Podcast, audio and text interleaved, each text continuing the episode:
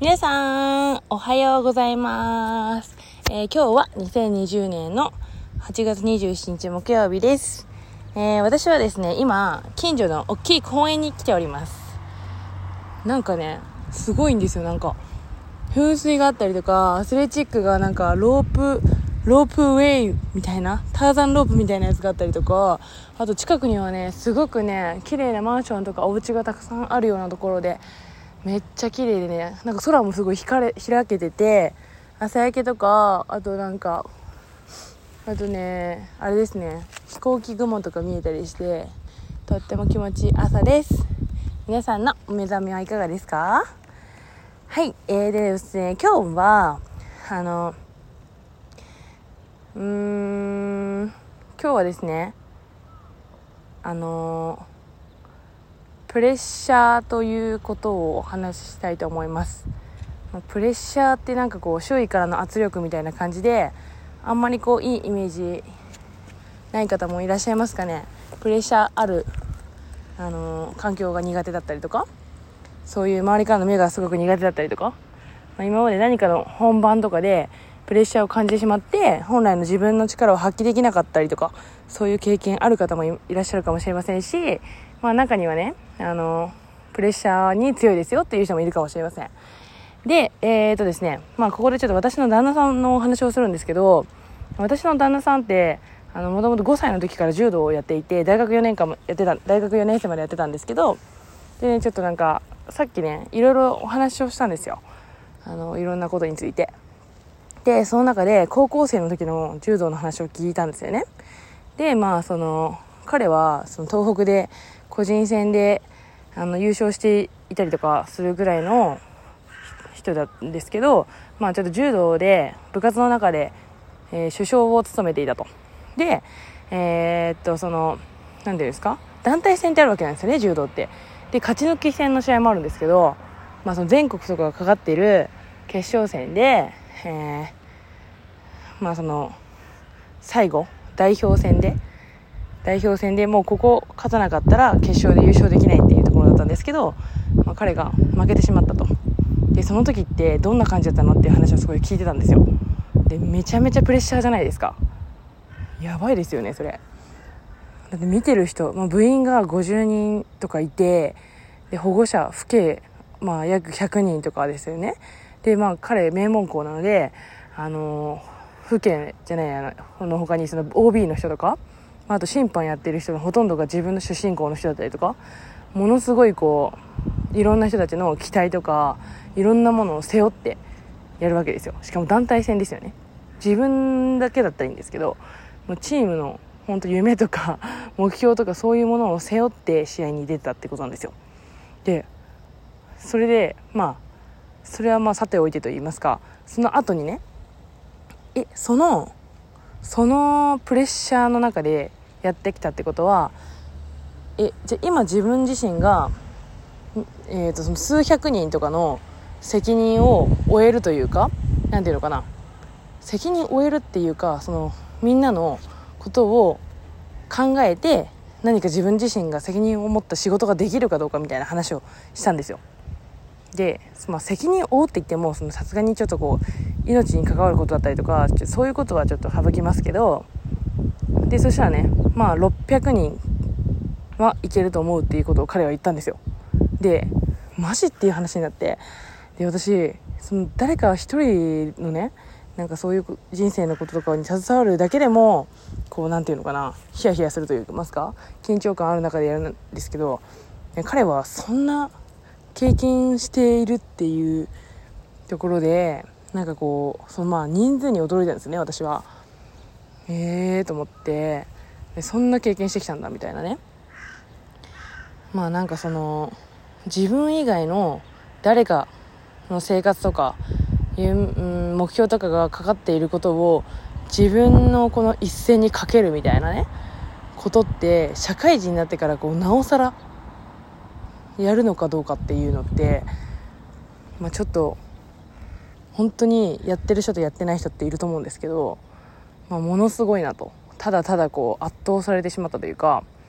まあ、私はその彼と出会ってから、まだ多分3年とかも経ってなくて結婚してまだ1年数ヶ月なんで本当に彼の過去のことが全部知ってるわけじゃないんですよ。だからこうやって生活してる中で知ることが結構あるんですけどまあそのそういう彼がパートナーでいるっていうことに対してなんかこう何て言うのかな。心強い気持ちにもなりましたしそれと同時にねなんかこう自分自身の行動とか普段の意識っていうものがよりこう何て言うのかなうん同じ熱量に引っ張られると言いますかなんかすごいそういう感じになったって感じなんですよね。はい。で今私がこれからやっていきたいことっていうのは、えー、まあ、プレッシャーを感じることというよりは、まあ、どちらかというと自分が、まあ、コツコツコツコツやっていって、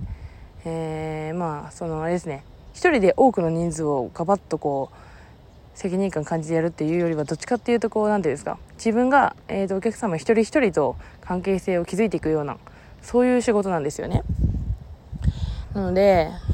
まあでもなんかこうとはいえこう人数がじゃあ一人だから、まあ、軽軽い気持ちでやっていいのかって言ったら多分そういうわけではないと思うんですよ。その目の前の一人の人にどれだけ自分の、えー、力があのお役に立てるかっていうかそういうところがすごく重要になってくるなと思うんですね。まあちょっと600人とかっていうのはさすがに私はなんかええー、って思っちゃいますけどでもまあそうですね。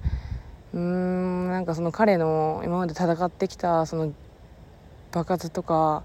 その時の何て言うのかな思いとかほあのそういうものを想像した時に私も柔道やってたのでそれがこうどのくらいのなんかこううん思いとか熱量なのかっていうのはなんとなくちょっとうっすら想像できるぐらいでなんで私もなんかこうまた気持ちがシャキッとしたと言いますか深くじんわり熱くなるものがあったと言いますかね。はいそんな感じだなって思いました。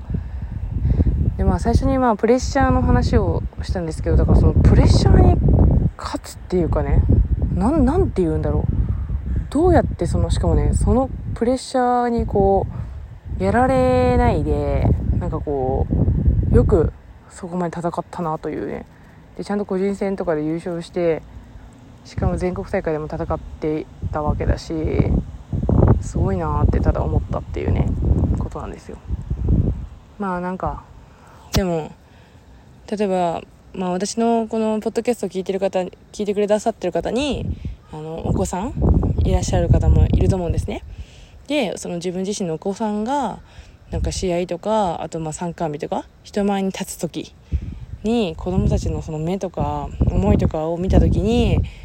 すごいこう何て言うのかな緊張してたりとかうん頑張ろうって思ってまっすぐやってたりとかなんかその気持ちってなんかこう社会人になってこう何て言うのかな大人になってからそういうのを見ると本当に胸が熱くなるというかなんか自分何やってんだろうなって思わされるっていうかうんそういう風に感じるのかなとちょっと思ったんですよね。まあ人によると思いますけど。まあでも少なくとも私はその普段自分自身がやっていることよりもまあまあこんなんだったらいけるな、こんくらいだったらいけるなとかっていう、その自分より今までの自分みたいな、超えれるところを見るんではなくて、あ、なんかこう、もっとすごい舞台とか、もっともっと、あの、なんていうのかな、責任感ある仕事だったり、そういうものがあるんだなっていうことを思うと、自分自身だってもっとできるなというか、逆にね、なんかこの、やりたい、なんていうのかな、こう、刺激を受けるっていうか、あのその何て言うのかな。うん自分が私がこれからやりたいところにどれだけ情熱をこ、えー、持て持てるかどうかが大事だと思うんですよ。うん、まあそのもちろんその何て言うのかな。もちろんというか周りの人たちがやったことを私がねあのまたやるとかじゃなくてその何て言うのかな。自分より熱量高い人たちを見てで、じゃあ自分だったら、今、どこまで熱量高くいけるのかなっていう、自分が本気出したらどこまでいけるのかなっていうところを、なんかこうやっていきたいなってすごく今思っていますね。はい。で、なんかこの、まあ、意識とかモチベーションっていうか思いの部分なので何ていうのかそれってこう無理やり作り出すっていうか、まあ、私の旦那さんみたいに自分がその環境に入っていってあのこう必然的にというかこう自然にね自然にこうできていった流れとかもあるので今私がそれをこう聞いてなんかじゃあこう無理やりねそういう環境を作り出すっていうのはちょっとどうかと思うんですけどまあ私も今あのやりたいことに向かって進んでる最中なのですごくこう何て言うのかないい話を聞いたなっていうか、でまたそれがパートナーというところで近くにいてよかったなと思いました。なんでかっていうとまあなんかこう何ですかね。なんかこう同じものを見てるっていうか 何ですかね。なんかそのくらいの思いがうん忍耐力というかそうですね。なんかそういう同じような熱量で歩いていけるっていうところが、まあ、いいのかなと思いました。なので、まあ、自分自身がねちょっとプレッシャーある緊張感ある状態で、えー、なんかこう自分が何かやっていくっていうのも大人になってもどんどん挑戦できるような自分でいたいなと思いましたっていう話です。皆さんはどうですか？もうなんか私人の人にねなんかこう教えるとかっていうことはできないかもしれませんけどなんか自分自身があのー、目指したりとか本当にね自分の周りからたくさんあの私のサービス受けてよかったっていう人たちをたくさん何て言うのかな、まあ、一人でも多くできていったらいいのかなって思ってるので是非ね皆さんもご一緒に、あのー、歩んでいきましょうと言いますか、はい、とても、あの、やりがいがあったりとか、あの、なんつうのかな。なんかね楽しいと思うんですよ。まあしんどいこともあるかもしれませんけどね。自分が選んだ道だったりとかやりたいことでやってますしね私の場合はしかも。はい。是非ね皆さんもそんな感じでご一緒に前に進んでいける方は行きましょうって思っております。ではそんな感じで今日は終わりたいと思いますが今日も一日素敵な一日になりますようにって感じで終わりたいと思います。わすごいめっちゃ太陽出てきた。じゃあ皆さんまたね